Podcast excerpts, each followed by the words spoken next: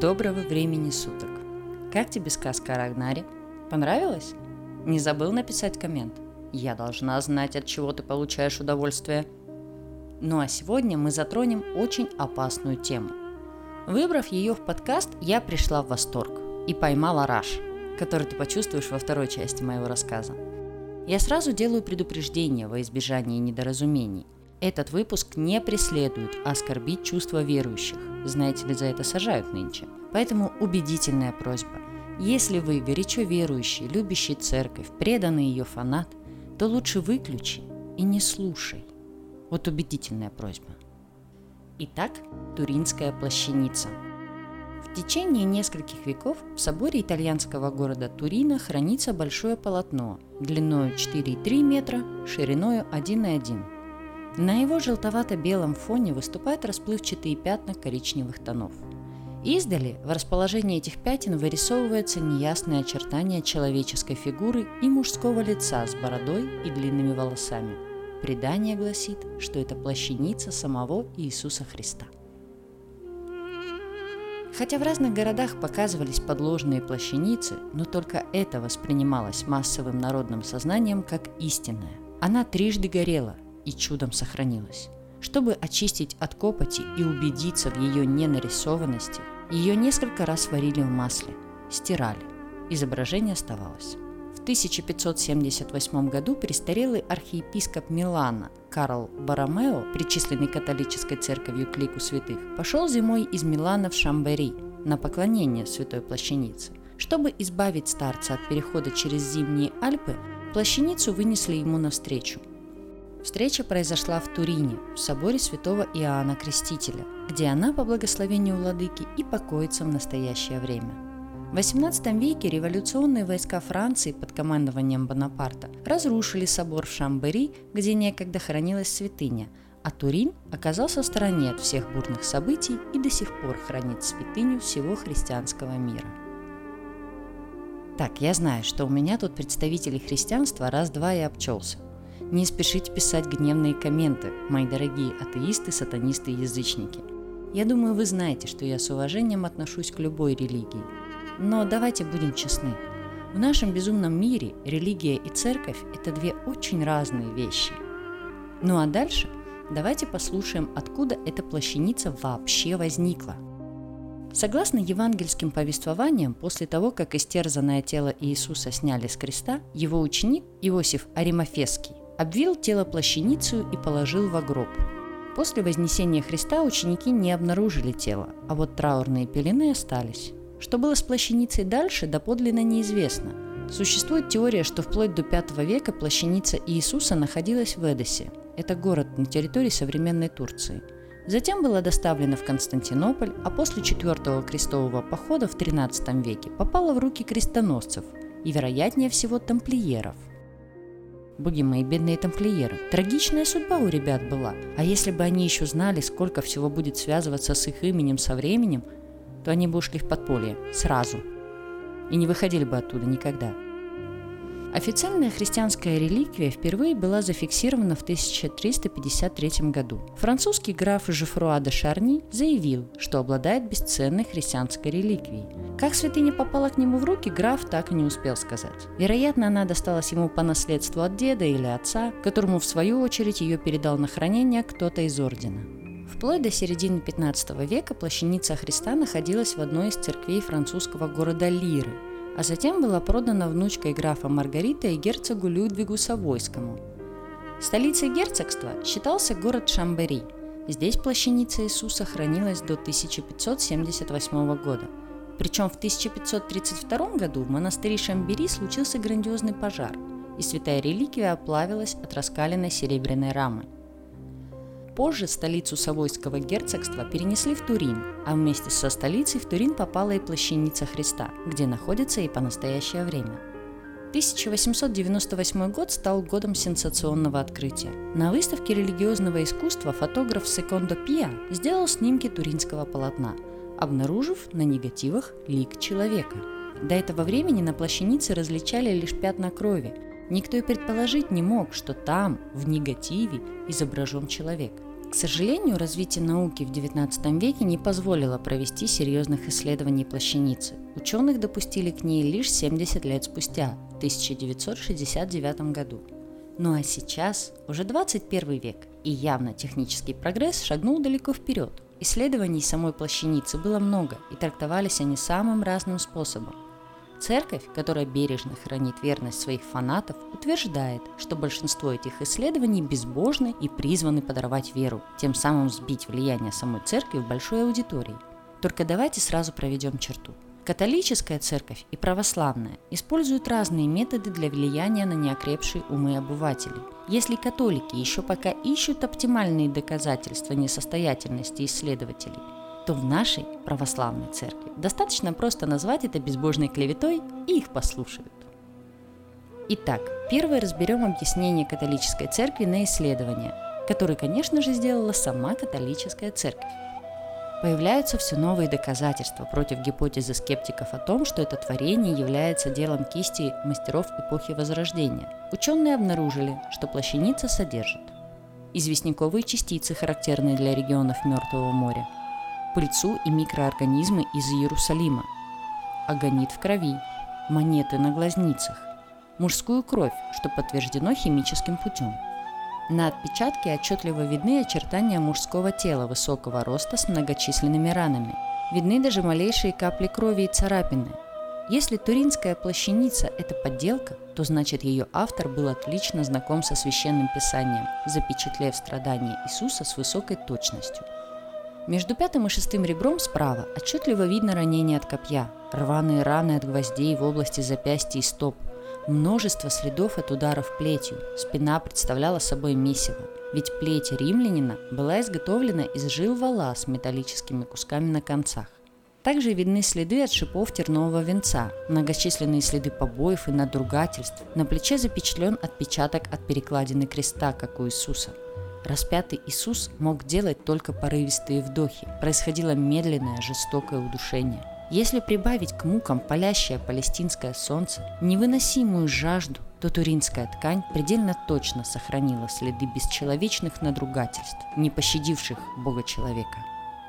Иисус подвергался избиению целым полком солдат. Одна сторона полотнища имеет два отпечатка человеческого тела в позе, свойственной похоронным обрядам первого века – Отпечатки напоминают опалины, как от горячего утюга. По словам очевидцев, лучше всего плащаница с изображениями видна на расстоянии двух и более метров.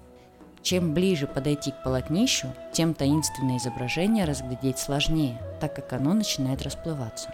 Древняя плащаница сохранила следы событий, которые случились в 1532 году, а именно произошло повреждение пожаром. Складки полотна были опалены раскаленным серебром, хотя само полотно было повреждено частично. Огонь не тронул божественный образ. Вы сейчас прям должны чувствовать, как в ваш мозг вгрызаются неоспоримые доказательства подлинности данной ткани, а вместе с ними и уверенности, что Иисус, Сын Божий, был на самом деле, и проникнуться трагедией человеческой жестокости – Хотя, если говорить о человеческой жестокости, если вы вдруг очень хотите проникнуться этим, то лучше обратитесь к истории Второй мировой войны. Там, по крайней мере, не стоит ни в чем сомневаться. По всему образу наблюдаются пятна крови. Особенное кровотечение сильно наблюдается в области ступней и запястий. Рана на правом боку, что с точностью совпадает с повествованием о кощунственных надругательствах, нанесенных Иисусу во время казни. По римским обычаям Иисусу Христу в запястье были вбиты гвозди, после чего воин воткнул копье между пятым и шестым ребрами, чтобы удостовериться в его смерти. Для распятия римляне использовали гвозди только в первых столетиях нашей эры. Также на изображении видны следы кровавых подтеков на лице и голове. Согласно библейскому описанию бичевания и мучений от тернового венца, предшествующих распятию Иисуса, следов разложения на льняном отрезе найдено не было четырех местах на полотне имеются группы из трех дырок, расположенных буквой «Г», прожженные раскаленным предметом. Предполагается, что основной причиной появления отверстий являются горячие куски ладана на сложенное в четверо полотнище.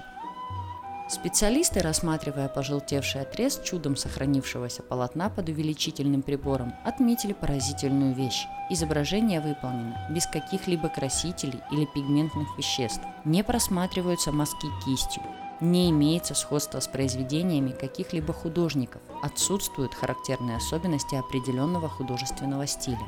Также удивительным оказался тот факт, что запечатленный отпечаток затронул только верхний слой волокон. Как все красящие вещества обязательно проникли бы внутрь ткани. Вернемся к негативам несчастного Пия, ведь про них тоже писали, что это, мол, невозможно подделать. Так что в целом объяснили, так скажем. Радиоуглеродный метод. Для изучения реликвий была создана специальная туринская комиссия из знаменитых ученых, которые определили, что плащаница абсолютно не подвержена атмосферным действиям. Специалисты решили провести новые опыты на нитях и маленьких кусочках ткани, засняв процесс на видео. Доктор Райс отметил, что над пряжей работал мастер высочайшего класса. Плотность ткани соответствует высококачественным египетским тканям. Для того времени этот кусок ткани стоил очень дорого в Святом Писании говорится, что Иосиф Аримафевский, обвивший тело Иисуса плащаницей, был весьма богатым горожанином. Радиоуглеродный метод показал присутствие очень древних волокон хлопка египетского происхождения, доказывающий, что полотно ткали на том станке, на котором до этого ткали хлопок. До 9 столетия европейцам была неизвестна эта разновидность хлопка. Англичане не были знакомы с подобным видом материи до 15 века, поэтому вряд ли можно было предположить фальсификацию. В 1978 году Туринская плащаница прошла тщательное исследование 40 специалистами, которые применили ультрасовременное оборудование. В 1978, я напомню. Группе ученых удалось определить, что образ на ткани появился в результате некоего феноменального события, как будто тело прошло сквозь ткань, оставив после себя опалины, напоминающие следы огня, затронувшие только верхние слои ткани. Это могло бы полностью подтвердить вознесение Иисуса Христа. В 1988 году исследования ученых о возрасте материала оказались в тупике – когда мировые светила пришли к выводу, что плащаница возрастом не превосходит больше семи веков. Хотя и были произведены скрупулезные вычисления, специалисты не учли факта пожаров, сказавшихся на ткани. 1995 году ученые из России Андрей Иванов и Дмитрий Кузнецов выявили просчеты по анализу радиоактивного углерода и научно доказали, что огонь, дым, копоть повысили содержание атомов, что и послужило причиной уменьшения возраста известного полотна. В результате научных экспериментов было установлено возраст плащаницы около 2000 лет. Такой оттиск, который находится на плащанице, невозможно получить ни одним действием, известным на сегодня. Отдаленно его можно сравнить с очертаниями тел, оставшихся после атомного взрыва, произошедшего в Хиросиме. До сих пор никому так и не удалось дать объяснение этому феномену. Для верующих в воскресение Иисуса Христа Туринская плащаница – это чудо, оставленное для следующих поколений, чтобы дать им пищу для ума все вроде как жутко научно и объясняет все, давая нам веру в то, что после смерти мы все попадем в ад, ибо не верили и творили дичь всякую. Правда ведь? А теперь посмотри, что говорит наша родная православная церковь обо всем этом мракобесии. Удивительно, но даже серьезные научные исследования, начатые в 20 веке, так и не прояснили ситуацию до конца – 1988 году ученые из Оксфордского университета, Университета Аризоны и Швейцарского федерального технологического института взяли четыре образца ткани и провели их радиоуглеродный анализ. Выяснилось, что возраст образцов датируется где-то 1260-1390 годами. С той поры, отмечали исследователи, и известна достоверная история артефакта. Исследователи не согласны со сделанным в 1988 году выводами коллег по ряду причин. Расчет, который используется при датировке ткани, гораздо неопределеннее, чем с другими твердыми образцами, например, костью, из-за большей подверженности текстиля воздействию внешних агентов, таких как бактерии, плесень, грязь объясняет в интервью ватиканский руководитель исследовательской группы Пауло Делараццо. Также, по его словам, вызывает сомнение то, как проводили сам анализ. Дело в том, что все три лаборатории неизменно отказывались предоставлять точные данные. Ученые призывают учитывать еще одно обстоятельство. В 1532 году плащаница сильно пострадала при пожаре, а затем ее отреставрировали. Не исключено, что с использованием ткани XIV века. именно эти образцы и могли случайно взять в 1988 году. К тому же, отмечает Делорацо, на точность анализа сильно влияет загрязненность ткани. В 1990-е предложили исследовать ткань на наличие ДНК растений, животных и человека, что и было сделано.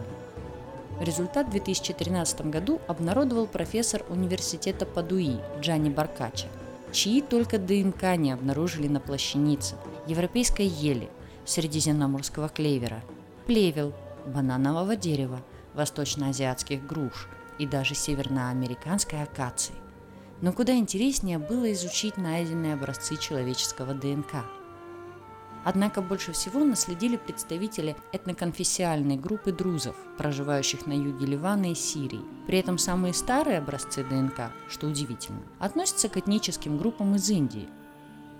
И тут у меня вопрос. Каким образом они смогли бы добыть ДНК Христа, чтобы хоть как-то иметь представление о том, что они ищут? Результаты этого исследования тоже не бесспорны. Скептики продолжают настаивать, что Туринская плащаница – искусно выполненная мистификация недавнего времени. Правда, в прошлом году у них стало аргументов меньше. Специалисты Института кристаллографии в Бари, внимательно изучив с помощью новейших электронных микроскопов следы крови на ткани и саму ее структуру, пришли к поразительному выводу – кровь настоящая. Наночастицы, прикрепленные к льняным волокнам, подтверждают то, что завернутый в погребальную ткань человек претерпел страдания.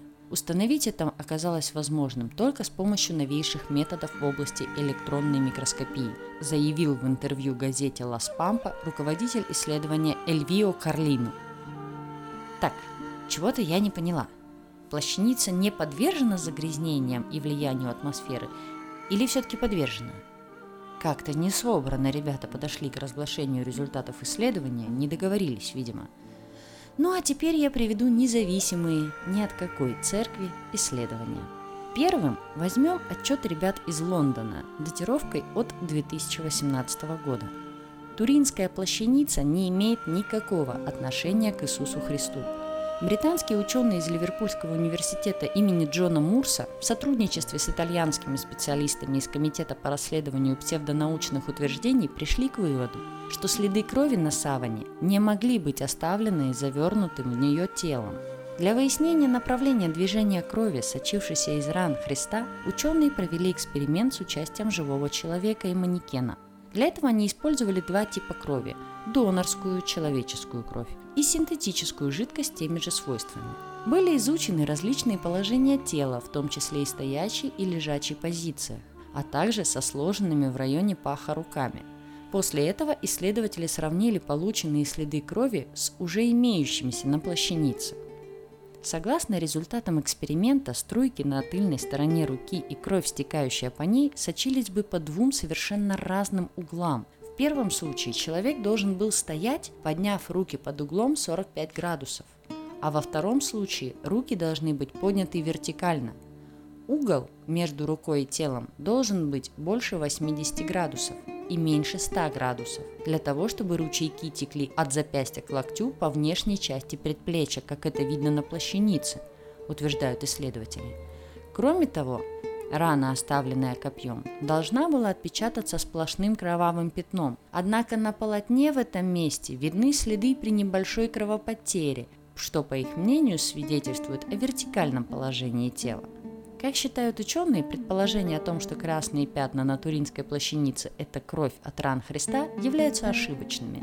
Результаты эксперимента показывают, что следы крови Иисуса не совпадают с отпечатками на саване – по мнению экспертов, это свидетельствует о том, что реликвия, вероятнее всего, не является подлинной.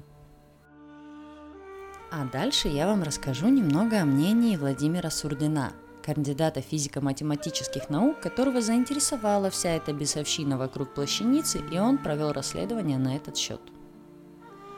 Еще несколько лет назад я даже не догадывался о грандиозном масштабе дискуссии, развернувшейся вокруг Туринской плащаницы – все это было очень далеко от моей профессии – астрономии. Но, как выяснилось, в фокусе у Туринской плащаницы скрестились не только исторические и богословские, но и научные проблемы. В этой статье я вкратце расскажу о них, а также о некоторых историко-детективных методах, сопровождающих научное расследование данного феномена. Далее я приведу некоторые вырезки из статьи, а саму статью прикреплю к текстовому файлу, который будет опубликован сразу после выпуска подкаста. Если внимательно приглядеться, говорят они, то сходство старинных изображений Христа с отпечатком на плащанице не так уж велико. Единственное совпадение состоит в том, что везде изображен длинноволосый бородатый мужчина. Кроме того, возникает вопрос, а не было ли само покрывало создано по какому-либо художественному оригиналу? Иными словами, все совпадения можно объяснить общностью традиций и стремлением к их сохранению – еще великий теолог Августин жаловался, что нет никакой возможности узнать, как выглядел Иисус. С течением времени представление художников об облике Христа менялось. До третьего века Иисуса изображали с короткими волосами и без бороды. И только позже появились изображения бородатого, длинноволосого Христа. Изображение на Туринской плащанице довольно точно соответствует традициям искусства XIV века. Тот факт, что в то время были модные одноцветные изображения, усиливает предположение о том, что здесь мы имеем дело с работой художника. Разумеется, искусствоведческий анализ – дело тонкое и неоднозначное. Тем не менее, такой анализ был проведен итальянской комиссией, созданной в 1973 году. Она пришла к заключению, что это работа художника. Искусствоведы считают, что внешний вид изображения на плащанице соответствует представлениям, принятым после 1300 года. С ними соглашаются историки. Они отмечают, что в библейские времена евреи хоронили своих покойников со скрещенными на груди руками. Руки, сложенные на гениталиях, как изображено на плащанице, впервые появились на картинах с XI века и были уступкой стыдливости того времени. Покойников во время Христа хоронили голыми, обрезанными и бритыми, что не соответствует изображению на плащанице. Вопрос о том, как получено изображение, безусловно важнейший. Исследования в этом направлении начались более ста лет назад. Член городского совета Турина, адвокат и фотограф-любитель Секонд Пиа сфотографировал 28 мая 1898 года туринское полотно с помощью камеры на пластинке размером 50-60 сантиметров. Проявлять пластинки в фотолаборатории в прекрасном цвете он заметил ошеломляющий эффект. На негативе все детали были видны гораздо отчетливее, чем на позитиве. Сам негатив выглядел как позитивный снимок, что говорит о том, что изображение на плащанице как раз и является негативом. Эффект негатива можно объяснить и не привлекая сверхъестественные силы. Техника рисования, известная как негативное изображение, использовалась в средние века. Каждый знает, что если к монете прижать бумагу и потереть ее карандашом, то можно получить негатив монеты. Если как позитив использовать барельеф или же реальное человеческое тело, то получение такого изображения существовавшими тогда средствами выглядит вполне реальным. Однако изображение на Туринской плащанице не является подлинным негативом – если бы это был настоящий негатив, то темные волосы и кровь должны были выглядеть на негативе светлыми пятнами. Кроме того, если принять гипотезу, что Туринская плащаница действительно зафиксировала подлинное тело Христа, то в глаза бросается ряд нелепостей. Первое. Когда покрывало лежит на теле человека, оно прилегает к поверхности тела. Следовательно, если снять и разложить покрывало, привычные пропорции тела будут на изображении искажены.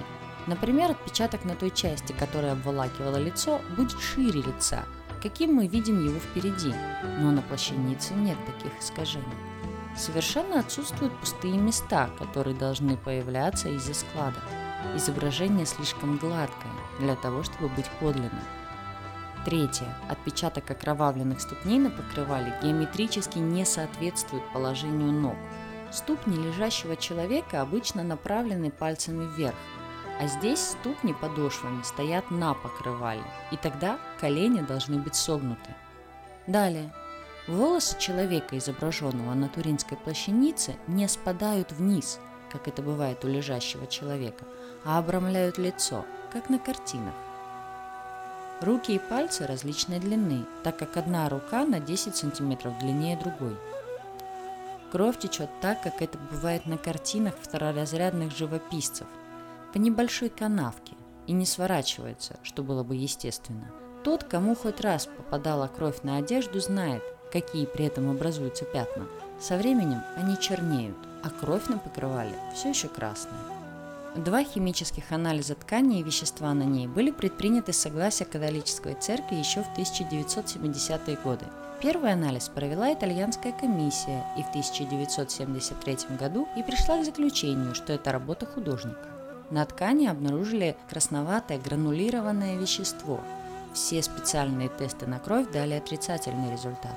Во время проведения второго анализа в 1978 году эксперты наложили 32 клеевые полоски на покрывале и затем осторожно их содрали. 14 полосок были взяты из области плащаницы, расположенные вокруг изображения Иисуса, и 12 полосок приклеены к самому изображению, а 6 на кровавые пятна. Полоски разрезали на две части, и один набор отдали микроаналитику Волтеру Маккрону, а другой Рэю Роджерсу, которые исследовали частички вещества и волокна покрывала, прилипшие к полоскам. Макрон не обнаружил следов крови, зато ему удалось найти окись железа, то есть железистую охру, и киноварь.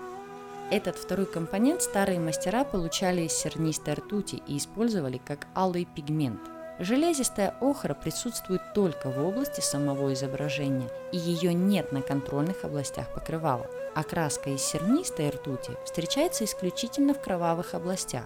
Тот факт, что в живописи 13 и 14 веков киноварь часто использовалась для изображения крови, усиливает предположение о покрывале как о произведении искусства. Все это укрепило Макрона во мнении, что покрывало побывало в мастерской художника. Но Поскольку он считал возможным античное происхождение покрывала, то сделал вывод, что краску использовали дополнительно для более выразительной реставрации пожелтевших пятен, оставленных телом на покрывале. В своей книге «Судный день Туринской плащаницы», вышедшей в 1999 году, Макрон проводил следующий курьезный случай. Его жена, тоже исследователь, изучала клеевую полоску с одной старой французской картины – Результаты ее анализа оказались так похожи на результаты анализа плащаницы, что Макрон вначале предположил, что жена случайно перепутала в лаборатории свои полоски с полосками с плащаницы, ведь исследуемая картина была как раз из той страны, где в XIV веке внезапно появилась туринская плащаница. Факты постепенно склонили Макрона к мысли, что плащаница – искусственное изделие. Вы знаете, ребят, я не буду приводить тут полные доказательства, думаю, этого будет уже достаточно. Но я напоминаю, что ссылку на полное расследование Сурдина вы найдете в статье по подкасту. Добро пожаловать во вторую часть данного подкастика. Мои особо верующие, не менее любимые мной люди, лучше не надо это слушать. Пожалуйста. И не подавайте на меня, пожалуйста, в суд. Ну а теперь давайте я вам расскажу об одной очень интересной теории, которая развелась из многотомного труда Джеймса Фрейзера «Золотая ветвь» и вылилась в очень знаковый сравнительный анализ возникновения христианства как религиозного труда, в котором смешались люди, кони и все остальное – Дабы эта теория не заняла еще 30 минут вашего времени, я обращусь к хорошему актеру, педагогу и создателю неимоверного количества авторских проектов Вадиму Демчогу и возьму его более плотное представление об этой теории, которую он рассказал в авторском проекте Фрэнки Шоу, проходившем на радио «Серебряный дождь» с 2014 по 2011 год. Ее я также прикреплю к статье по поводу этого подкаста. Второе предупреждение для последователей Христа. Не стоит слушать дальше, вам это не нужно. За 10 тысяч лет до рождения Христа можно увидеть в мифах и легендах факт поклонения Солнцу. Древний Египет и празднование рождения Гора, который каждый день побеждает своего врага, олицетворяющего мрак Сета. Но к вечеру враг поднимается вновь и отправляет Гора в подземное царство. Гор рождается 25 декабря – от девы Изиды. Когда это происходит, на востоке загорается звезда. С ее помощью три царя найдут место рождения будущего спасителя. В возрасте 12 лет Гор уже учит детей и в 30 принимает духовное посвящение от пророка по имени Анук. У него есть 12 учеников, с которыми он путешествует и исцеляет больных по всей стране, воскрешает мертвых. Но после предательства Тифона он будет распят, похоронен на три дня, а после воскреснет. Никого не напоминает? А я вам скажу, кого это напоминает. Например, Диониса, который был рожден девой 25 декабря. После 30 лет он будет много путешествовать и учить людей, лечить и превращать воду в вино, ходить по воде, его будут называть царем царей, первородным сыном Божьим, альфой и омегой. После смерти он пробудет три дня мертвым в могиле, а потом воскреснет. Или может быть фригийского Атиса, рожден девой Наной и тоже 25 декабря – много путешествует в окружении 12 последователей. После распятия, пробыв в могиле три дня, воскресает. А вот и Кришна, рожден девой по имени Деваки, о его рождении возвестит звезда на востоке. Он сотворит множество чудес и после смерти воскреснет. А еще есть персидский Митра. Все по канону. Он рожден девой 25 декабря, звезда на востоке, три царя, чудеса, смерть, воскрешение. И, наконец, мы подходим к тому, кто был рожден девой Марией. 25 декабря. Три волхва находят его по ведущей их звезде на востоке. Учат детей, творит чудеса. В 30 крещен Иоанном Крестителем. 12 учеников, лечит, воскресает и после предательства Иуды умирает на кресте – и далее по написанному. Три дня в могиле и воскресает. Почему один и тот же сюжет на протяжении столетий? Но неужели ничего нового не придумывается? Почему дева? Почему именно 25 декабря? Почему три царя? Почему три дня в могиле? Да почему, почему, почему, почему? Давайте представим карту звездного неба и звезду на востоке. Назовут ее Сириус – а затем найди три звезды в поясе Ориона, которые не поменяли своего названия с древних времен. Их называют три царя. Они образуют Сириусом сплошную линию, и если эту линию сделать стрелкой, то она будет указывать, где утром 25 декабря взойдет солнце.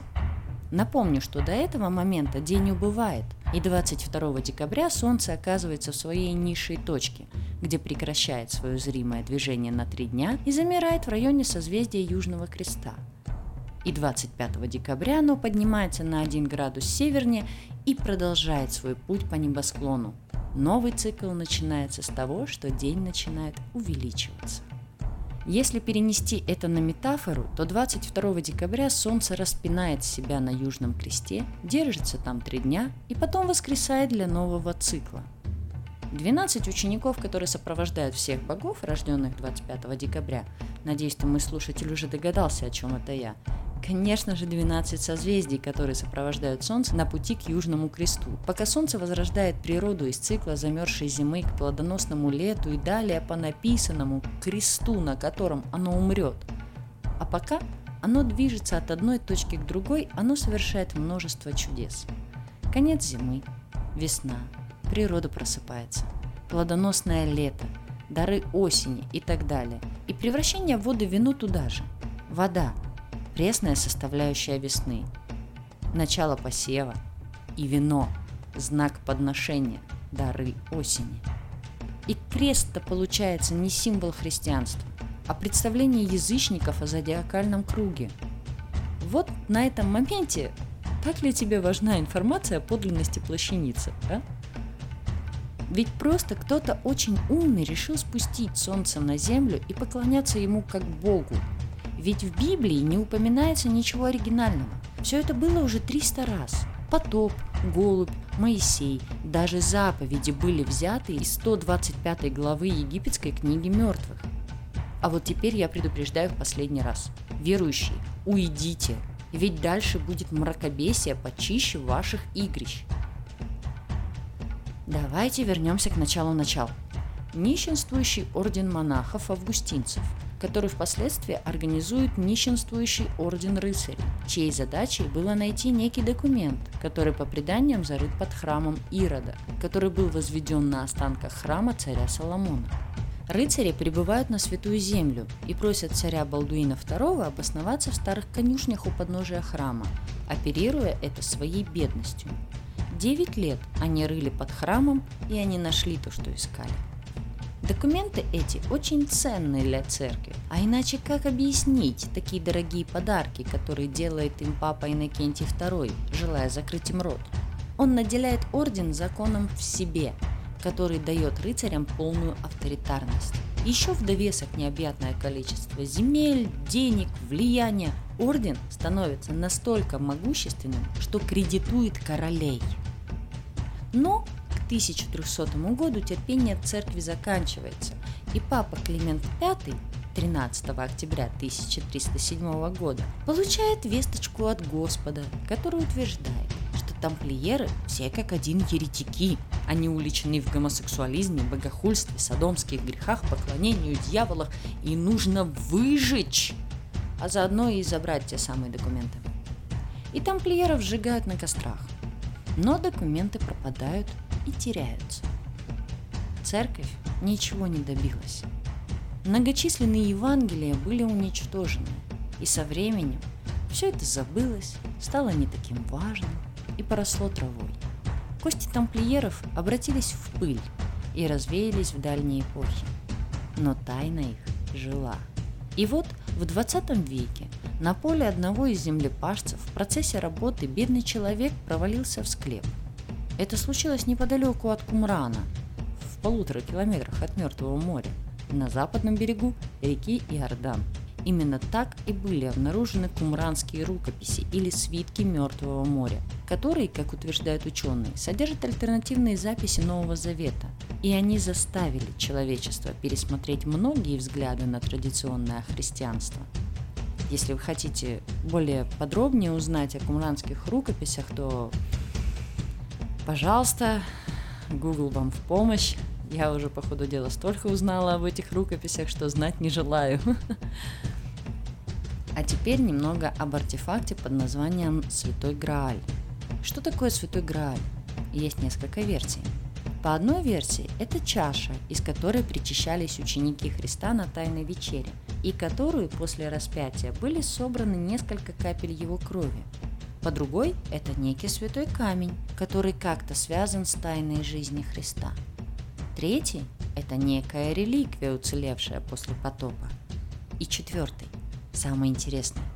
Святой Грааль от старофранцузского Сан-Граал – царская кровь. И эту версию мы рассмотрим немножко поподробнее. Суть этой теории в том, что Иисус не был Богом, не был распят. Он был женат на Марии Магдалине, имел детей, что потомки его эмигрировали в Галлию, что во Франции, и положили начало роду французских королей. А кто такая вообще там Мария Магдалина? А, это страшная грешница, шлюшка, которая после избавления от семи бесов стала одной из самых преданных последователей Христа. Только с 1969 года официальная церковь перестает изображать ее грязной шлюхой. Нетрадиционные последователи считают, что церковь сознательно, самостоятельно очернила женщину, сделала ее таковой, и они же отрицают ее шлюшкость. Они утверждают, что церковь сделала это специально, чтобы принизить ее лидерство среди апостолов, а также лишить ее своего жизнеописания Иисуса Христа. Тут уже мы можем проследить всю политичность церковных деяний. Если верить этой теории, если не закрывать глаза на определенные исторические сводки, то католическая церковь сделала все, чтобы убрать неугодный контент, чтобы сохранить нерушимость мифа, в который заставили верить большую часть планеты. Ведь глупо верить, что Библию не написали люди, и она не редактировалась в угоду сильнейшим. Ведь история пишется сильными, вы же знаете. Но при этом полностью утверждать, что Христа не было, тоже невозможно. Может, он и был, и имел достаточное влияние.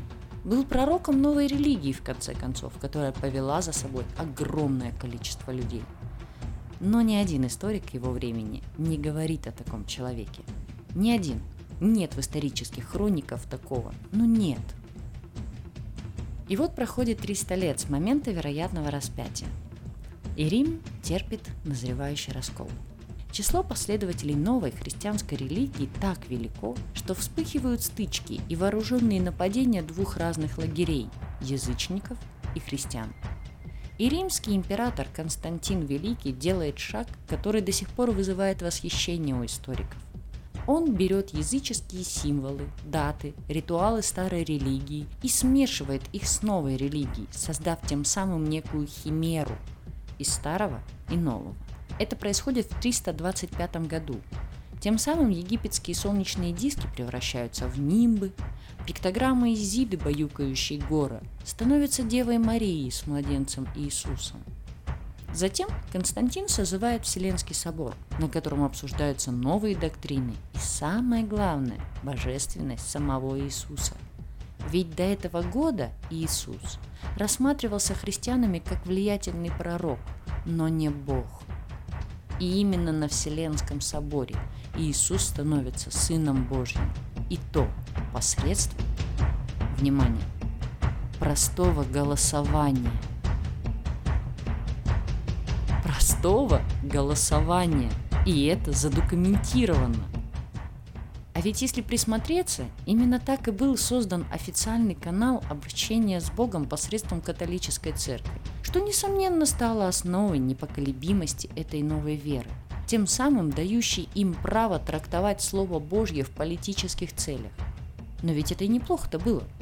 В определенный исторический момент это было просто необходимо. Ведь на тот момент никто не знал, что повлечет за собой – что будут крестовые походы, инквизиция, зомбирование всех, кто маломальски нежен рассудком. Никто не знал. И давайте подведем итог осмысления красивой сказки земной жизни Христа. Ведь если все-таки там, на небесах, сидит старец, который послал своего сына, чтобы понять свое творение, то как он мог не дать ему две основные вещи в человеческой жизни – как можно понять человека, не любив земную женщину и не почувствовав счастья отцовства? Можно ли, исключив эти две составляющие, сказать, что Иисус познал жизнь человека, познал и искупил? И вы знаете, абсолютно неважно, как зовут твоего или моего Бога, есть ли у него имя, но пусть он будет не в небе, а в сердце. Да, мои любимые атеисты, ведь вера – неотъемлемая часть человеческой психологии, без сверхъестественного, обычного, человеческого, берущего свои корни от предков наших – обезьян.